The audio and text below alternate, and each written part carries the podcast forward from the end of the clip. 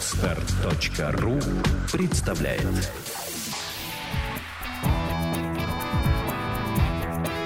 Александра и Андрей Капецки в лучшем психологическом подкасте «Психология, мифы и реальность». Добрый день, дорогие друзья! Как вы уже поняли по названию подкаста, у меня долгожданный гость, долгожданный вами, между прочим. Так что я прошу прощения у публики, что давно Екатерина Новожилова не была у нас на а, записи э, в нашей маленькой студии. Ну что ж, Катя, здравствуй. Здравствуйте, Александра. Э, я скучала по вам, уважаемые слушатели, но у меня есть хорошая новость. Э, пока рубрика «Школы слова» на канале «Чувство покоя» была в отпуске, на каникулах, мы поднакопили вопросы и поняли, что самые популярные из них – это вопрос о конфликтах, о речевых в данном случае конфликтах, и мы приняли решение эту тему осветить первой. Итак, еще раз для тех, кто вновь подключился к нашему каналу, представляю тренер, преподаватель риторики, руководитель школы слова Екатерина Новожилова. У меня в гостях. Сегодня мы говорим о конфликтах. Ну что ж, Катюш, я думаю, что начать нужно с того, что такое вообще конфликты. Ты согласна? Да, я согласна. Договоримся о понятиях, как э, любим мы говорить в наших выпусках. На самом деле договариваться в данном случае немного проблематично, потому что ко мне, я так понимаю, и к вам приходят клиенты, приходят ученики с запросом «хочу научиться разрешать конфликты». И под этим «хочу» кроются совершенно разные запросы. Кто-то считает конфликтом банальный спор, кто-то считает конфликтом э, ситуацию, которая обязательно доходит до драки, до сломанных стульев, дверей и разбитых носов, а все прочее конфликтом не считается. Кто-то говорит, что его называют конфликтным, а он так сам не думает, э, но определение конфликта все-таки есть я бы даже сказала, их много, но их объединяют определенные факторы, которые мы давайте будем считать, возьмем за истину. Давай. А, давай тогда предложи нашей аудитории, нашим слушателям а, это определение, чтобы люди понимали, о чем пойдет речь. Конфликтом, ну, в данном случае в коммуникации, речевым конфликтом, давайте называть ситуацию, в которой есть три фактора. Первый – обязательно противоборство сторон. Непременно. В случае, если одна сторона бороться изначально не хочет, то конфликт не организует сам по себе. Однозначно. Второе – негативные эмоции. Да. У обеих сторон. Непременным образом. Ну, потому что если ребенок подходит к матери, плачет и говорит, «Э, если не дашь конфету, то я буду считать, что ты меня не любишь, ребенок, в общем-то, готов к конфликту и начинает разговор с такой грубой, яркой, колоритной детской манипуляцией, которую, кстати, взрослые очень часто применяют. Кстати, даже не манипуляция, это даже, наверное, шантаж. Тема шантажа тоже очень интересная, и, возможно, в следующих выпусках мы ее также осветим.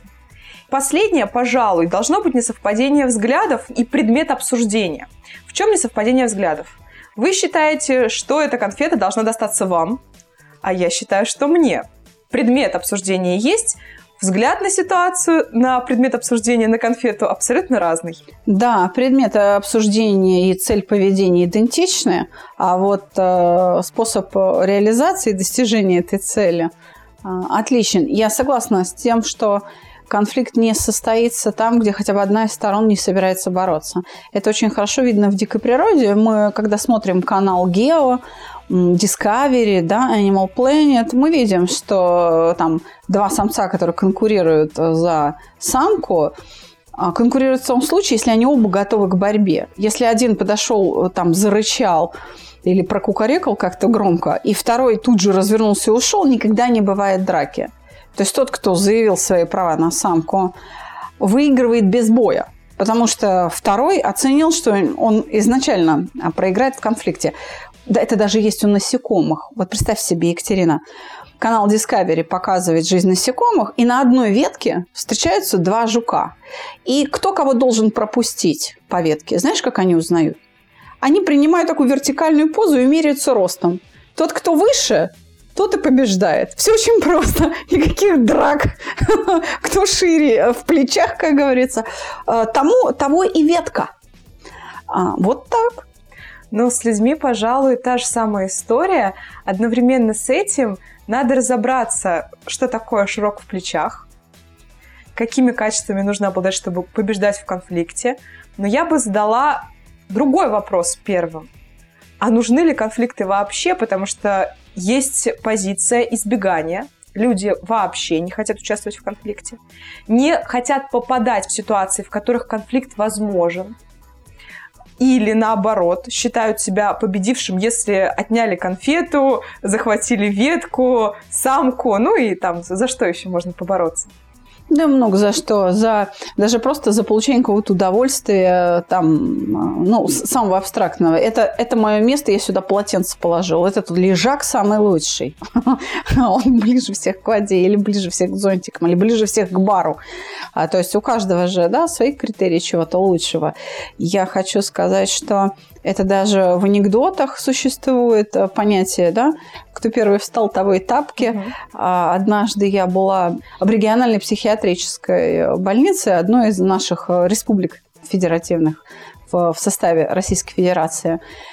Так вот, э, врач-психиатр, глава этой клиники, главный вообще психиатр данной республики, сказал, что мы просто сидели, пили чай, просто знакомились, очень было приятное знакомство.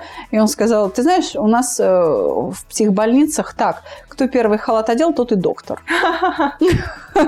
То есть это даже речь не об удовольствии, а о власти.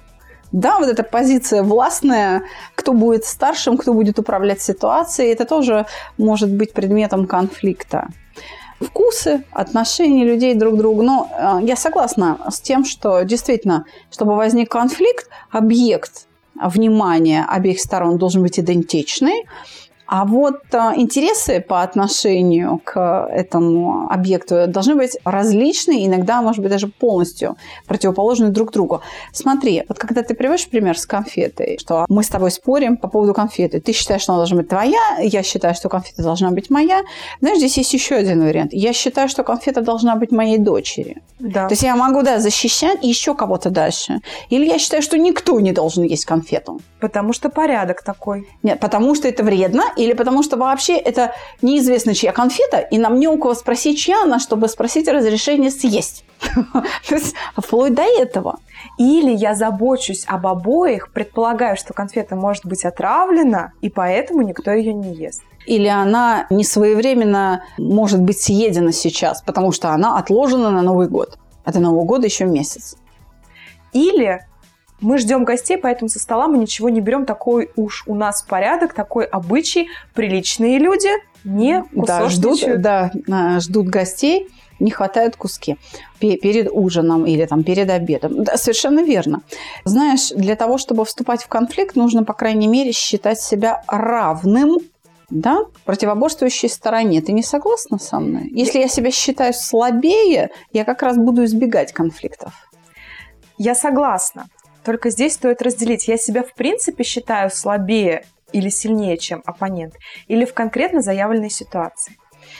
Но на поведение всегда является или эмоция всегда является результатом реакции на конкретные обстоятельства.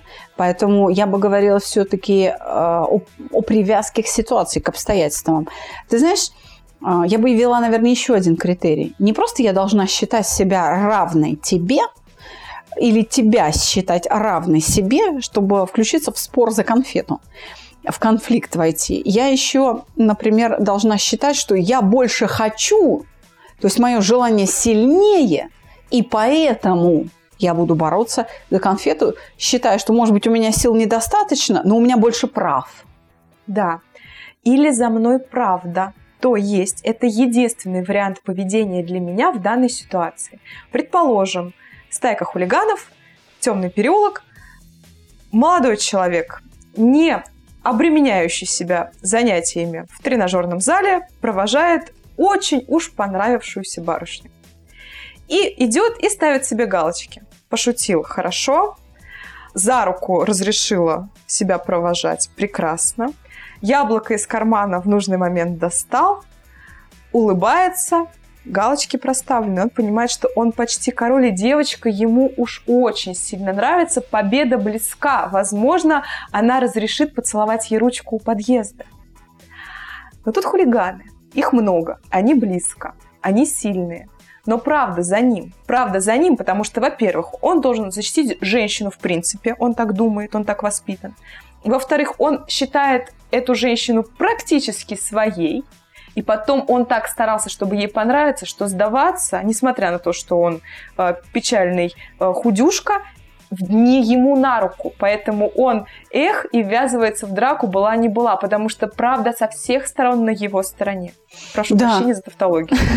Да, он а, приложил массу усилий, и человек может считать, что он заслужил. Это, опять же, вопрос принадлежности. Оно мое, она моя, он мой, и отсюда возникает, э, я уже не отдам, потому что удовлетворение моей потребности, обладание или принадлежности чего-либо, да, мне, оно практически вот уже удовлетворена. И угроза срыва возможности удовлетворить свою потребность, там, покушать или пообщаться с девушкой, или быть признанным кем-то, она может включать в себя как раз э, необходимость включать в себя как раз такое поведение, которое приведет меня к конфликту. Ты знаешь, ты очень правильный вопрос поставила. Надо участвовать в конфликтах, не надо участвовать в конфликтах, потому что мы, по сути, это обсуждаем. Все зависит от, э, опять же, от ситуации, от того, насколько уместен конфликт. Когда речь идет об охранном каком-то поведении, то конфликт необходим. Понимаешь, если ты не будешь сопротивляться, ты можешь просто погибнуть. Это первое. Второе, может пострадать кто-то из близких, поэтому нужно идти на конфликт. Кто-то другой может пострадать, и это важно для того другого и для тебя, или там для меня важно, да. И в конфликтах происходит развитие. Вот что важно. Давно-давно один умный человек сказал, что в споре рождается истина, да? Это было еще в античные времена. Конфликт ли он имел в виду? Возможно, а, конфликт мнений, конфликт интересов, но это несколько другое понятие. Да, но я хочу сказать, что во многом конфликты имеют не только деструктивные, разрушающие действия, но и наоборот. Ты знаешь, акты развития представляют собой переход на более высокий уровень качества своей живучести. И часто именно разрешение конфликтов способствует вот этим качественным переходам, а значит моему развитию.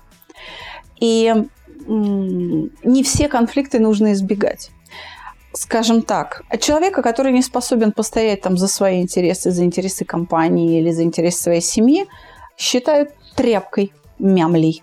Он теряет свой статус, он теряет свой авторитет и даже лицо в глазах окружающих и в собственных глазах. И это понижает его живучесть. Есть конфликты, предмет которых абсурден. И тогда, да, они разрушают и ведут к деградации или данного сообщества, или отдельной личности в этом сообществе, в этом конфликте. Поэтому, опять же, мы, наследники Юрия Михайловича Орлова, теории синогенного мышления, опять приходим к понятию уместности, к фактору уместности, насколько это уместно. Много людей, которые обращаются, семейные пары на грани разрыва или уже расставшись друг с другом, они приходят на проект «Чувство покоя» решать как-то эту проблему, ликвидировать последствия конфликтов, либо прошлых, либо текущих. И я часто слышу именно от мужчин, которых жены обвиняют в деспотичности, в излишней твердости, ставшей источником разрыва, развода и расставания. Так вот, от этих мужчин я слышу примерно следующий упрек в адрес женщин. Если бы она сопротивлялась, мы бы развивались вместе. А так я понял, что не прав, когда она ушла.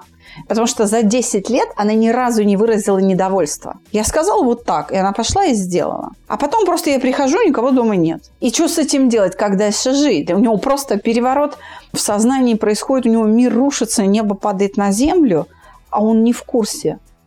Да, если у нас так заходит разговор, может быть, мы назовем типичное в животной среде и типичное для человека поведение в конфликте. Обязательно. Ну, давайте представим себе все-таки животную среду, мы с нее начали. Поведение анабиоз у животного. Бежит по полю зайка, видит, летит орел, чует, сейчас орел его съест. Деваться некуда, зайка закопаться не может. Как бы зайка быстро не бежал, орел все равно догонит, Поэтому что делает зайка? Пытается выжить. Единственный способ выжить в данной ситуации – это притвориться мертвым, потому что орел падаль есть не будет. Поэтому зайка падает как бы замертво, у него перестает биться сердце, он перестает дышать. Он таким образом себя защищает. Есть такая реакция и у людей. Очень часто, выходя на трибуну во время публичного выступления, оратор который не готов, испытывает то же самое ощущение, что тот зайка теряет слова, почву под ногами, не видит ни зал, ни себя, ни свои руки, только расплывающиеся буквы на листке, которые своим онемевшим ртом прочитать не может.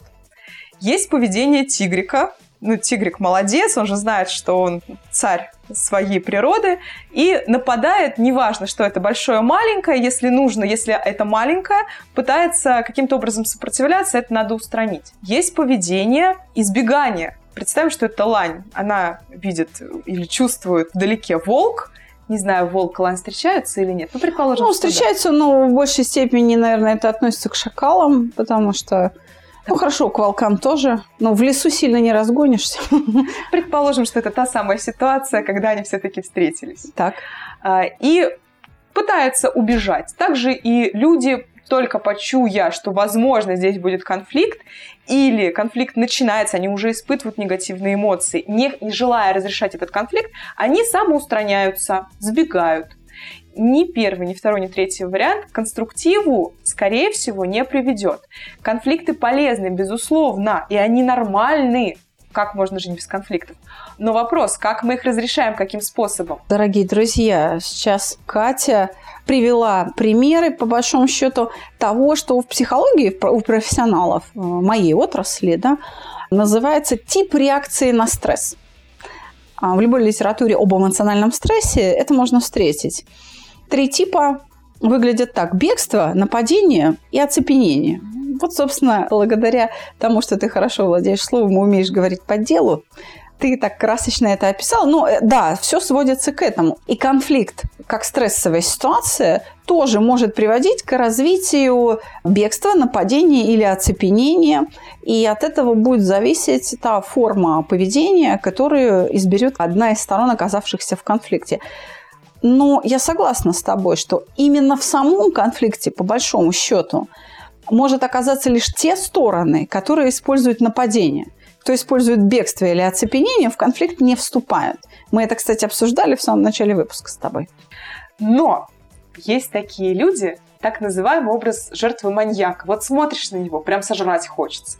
Вот он только пришел к тебе в папочке, чуешься, что-то какую-то ерунду подписывать, и вот он тебя прям бесит своими дрожащими ручонками, своими вот потеющими ладошками, которые пропитывают бумажечки, вот эти вот папочки, и прям сожрать хочется. Вот я очень часто слышу от руководителей в адрес сотрудников э, такие реплики. Очень часто люди провоцируют, чтобы на них нападали своим поведением. Как жертвы маньяка, провоцируют своим поведением невербальным, паравербальным или вербальным желание свое. Сделать гадость. Э, желание свое поучаствовать в качестве жертвы в каком-то конфликте. Неважно в каком, но вот есть такие люди, которым прям липнет. Вот они говорят, у меня карма, меня сглазили, я не, не той пяткой вперед рождался. В общем, все было, все было не так, я не такой. А проблема в том, как они себя подают, как они себя ведут. Дело в том, что, возвращаемся мы к принципу целесообразности, э, если говорить моей терминологией, э, или адекватности контексту, если говорить вашей терминологии, технологий. Задача какая в этом конфликте?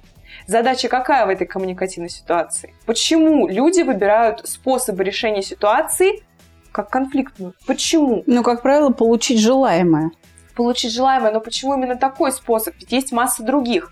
Но зачем овладевать другими, когда есть уже наработанный способ отними, э, я не знаю, поклянчи, сманипулируй, это уже не про конфликты, это про манипуляцию, которая очень часто зарождается конфликте или провоцирует конфликт. Кстати, люди, которые активно идут на поводке у манипулятора, очень часто попадают в конфликты и совсем невыгодной стороной себя показывают для других. Ну так поделись. Ну, поделись. Ну так положительные эмоции. Ну вот э, тот мальчик, который девочку защитил, а там история закончилась хорошо, вот с той девочкой, которой он яблоко дарил. Она сказала, ах ты мой герой, и э, теперь ему даже сама написала ВКонтакте первое, представляете? Вы Вы слушаете подкаст «Психология. Мифы и реальность». Телефон проекта «Плюс 7 495 2013 511». Звоните. Консультации бесплатные. Я счастлива, на самом деле, даже не за девочку, а за мальчика. Конечно. Потому что произошел акт развития, он стал мужчиной, я бы так сказала. Да, в этом конфликте он понял, что, в общем-то, и с хулиганами драться не пришлось, они просто испугались, что тот самый э, мальчик худенький такую зверскую реакцию показал и решили с этим сумасшедшим не связываться. Я хочу сказать, что это абсолютно реальная ситуация. Я прям знаю человека, который когда-то по молодости попал в такую э, ситуацию именно с девочкой. Э, они шли просто он действительно провожал девочку до дома. Он вообще-то занимался танцами и вообще был абсолютно неконфликтный мальчик. И шел абсолютно... в лосинах, наверное, ну, он, ну, нет, ну, не, не до такой степени. Они... Он провожал ее домой вечером, а он танцор, понятно, да? И идут двое, которые чешут кулаки, думают, с кем бы подраться. Ну, вот есть такие люди, которые задиры, да, они вот специально находят, где бы вот еще самоутвердиться. Подошли и начали его что-то там, пуговицу на рубашке торвали, что-то там по носу щелкали, ну, знаешь, вот провоцируют mm-hmm. на конфликт.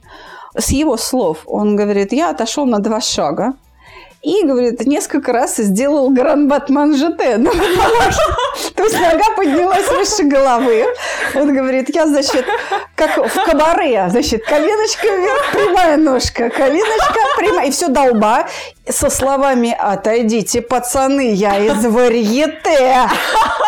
И что, и что характерно, услышав слово «варьете», я не знаю, что они поняли. Они не а, поняли. А, да, они сказали, ну ладно, братан. И пропустили, они с девочкой прошли.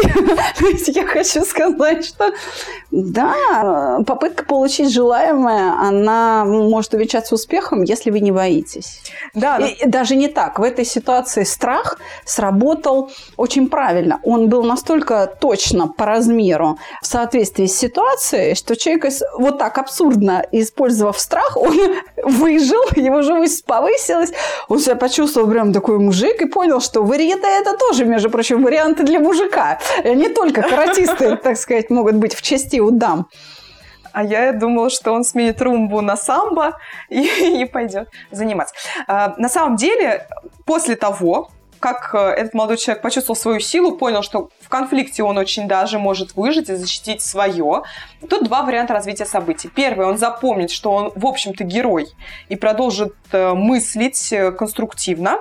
И вариант номер два, запомнит, что он герой, и все ситуации попробуют решить вот таким способом. Почему? Потому что во время конфликтной ситуации, особенно если ты выиграл, ты испытываешь такой широкий спектр эмоций, что поведение въедается, становится автоматизмом очень быстро. Поэтому грубияном стать хамом, матершинником очень легко. Точно так же, как и тряпкой, слюнтяем. Это помогло выжить, слава богу. И это поведение начинает распространяться, к сожалению, или к счастью, очень часто в многие сферы жизни, во все ситуации. Катюш, ты сейчас говоришь об импринтинге, о запечатлении, когда научение, формирование автоматизма происходит после первого и единственного повторения.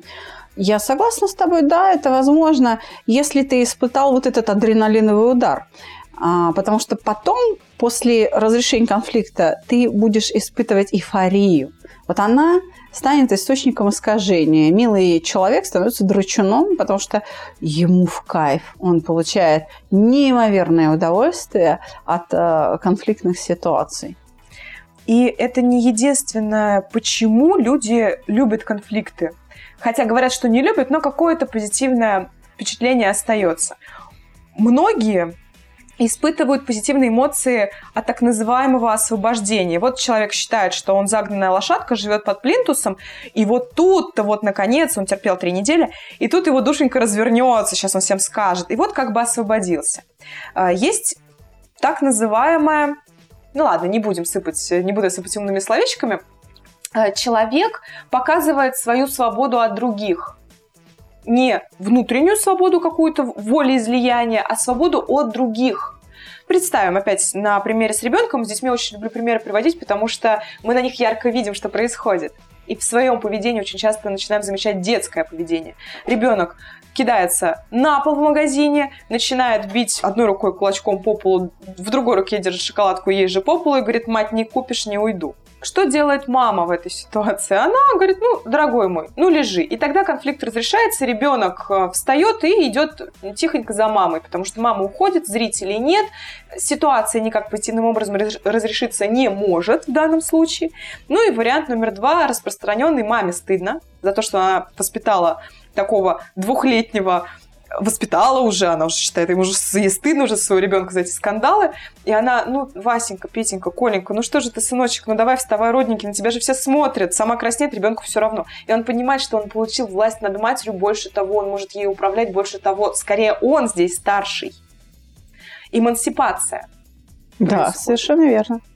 И э, есть еще замечательный, прекрасный, распространенный в наших офисах вариант поиск козла отпущения. Вот есть такие люди, которые прям любят найти виноватого. Знаете таких?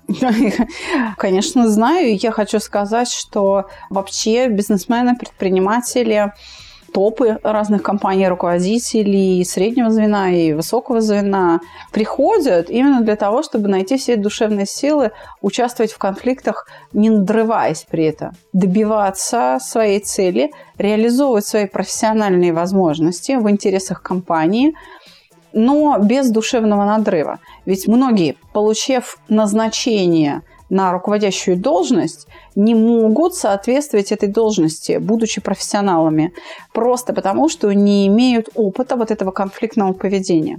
Человека с его профессиональными знаниями ставят на руководящую должность для того, чтобы он мог, например, другому отделу объяснить, как надо, потому что он знает, как надо. А это часто ошибка собственника, если человек знает, как надо, это не значит, что он может добиться, как надо. У него может не хватить душевных сил. Вот они приходят к нам на проект «Чувство покоя» учиться этому. И ты знаешь, это успешно получается. Мы много уже таких э, выпускников отпустили от себя. Вплоть до того, что люди на министерских, межотраслевых конференциях и круглых столах выступают и прям добиваются своих целей. Наконец, получает такие вот эту возможность получать душевный ресурс для раскрытия своих именно профессиональных качеств, талантов и опыта. И вот здесь мы как раз с тобой подошли к вопросу о негативных эмоциях в конфликте. Да, и тут что стоит заметить. Как только мы один из трех факторов, которые организуют конфликтную ситуацию, нейтрализуем, конфликт перестает быть конфликтом. Например, если мы оставим противоборство сторон и предмет обсуждения и желание бороться, но уберем негативные эмоции, у нас получится не конфликт, а спор.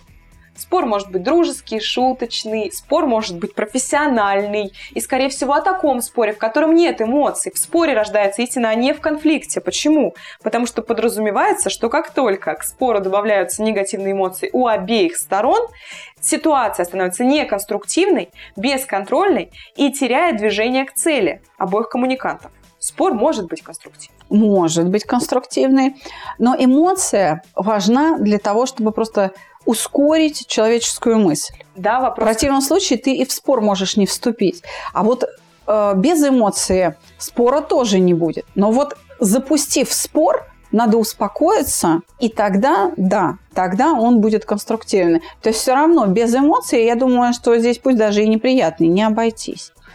Кстати, э, это очень хорошо, что мы, по сути, завершаем выпуск наш э, сегодняшний разговором об эмоциях. Я тебе очень за это признательна. Действительно, если просто убрать негативные эмоции, пусть даже не у двух сторон, а у одной стороны, то он, она как раз, эта сторона, может перестать бороться, пересмотреть свой взгляд на ситуацию и выбрать другой предмет своего интереса, и действительно прекратится конфликт. В любом случае, вожжи управления ситуацией будут у того, кто спокойнее – у кого негатив меньше по отношению к текущим обстоятельствам. Да, в дебатах часто говорят, ну так, мы между собой в кулуарах, когда учат дебатам, преподаватель говорит, мне говорил одно, возможно, другим говорят другое, но смысл такой. Психанул, значит, сдался.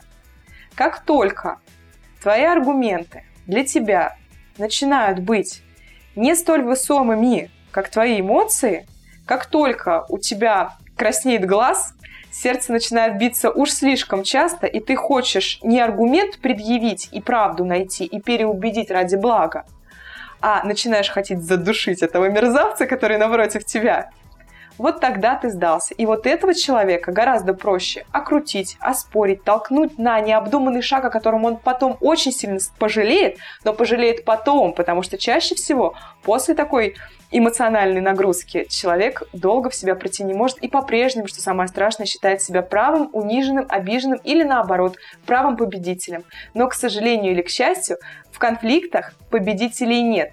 Побеждать в конфликтах можно только тогда, когда ты нашел вариант, который выгоден обеим сторонам в этой ситуации максимальным образом. Ситуации бывают разные.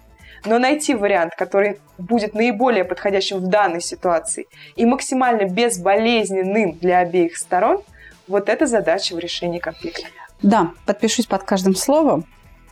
И ты знаешь, Катюша, мы по большому счету, обсуждая конфликт, обсуждаем гнев. Ну, переживания неприятные, которые испытывают противоборствующие стороны. Это гнев и обида, которую ты назвала. Это может быть еще страх. Но в конце концов любая эмоция, запускающая конфликт, конвертируется в гнев. В противном случае невозможно развитие агрессии по отношению друг к другу. Именно проявление агрессии речевая то, то есть сквернословие мы оскорбляем друг друга, или просто повышение голоса децибелы, да, мы громко кричим друг на другу, может быть, даже без сквернословия. Верно?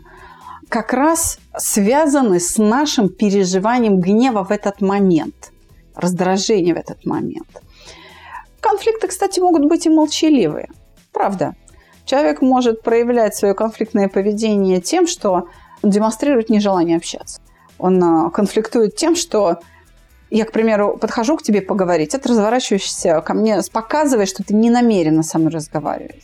И я вот буду за тобой ходить, а ты специально будешь отворачиваться. Я буду за тобой ходить, ты будешь отворачиваться, и тем самым выбешивать меня. Почему? Потому что ты уже в гневе. Ты так свой гнев по отношению ко мне проявляешь.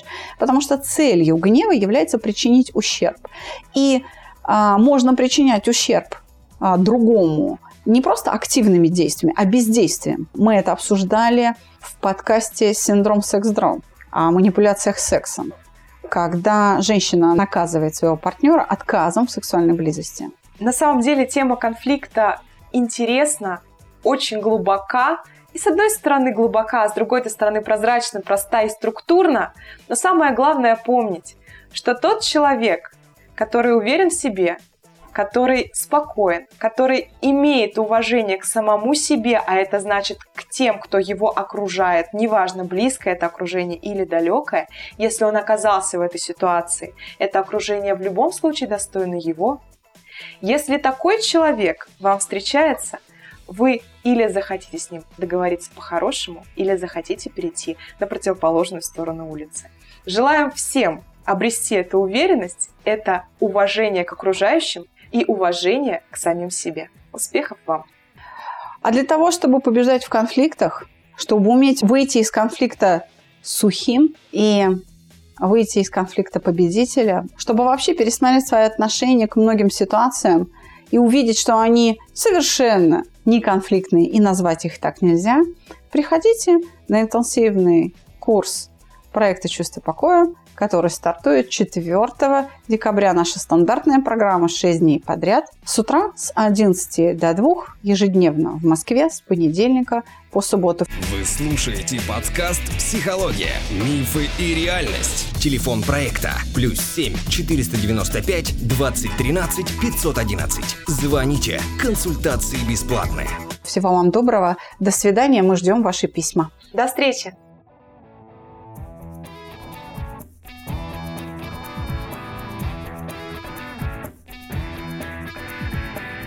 Психология, мифы и реальность. Слушайте каждый понедельник и четверг.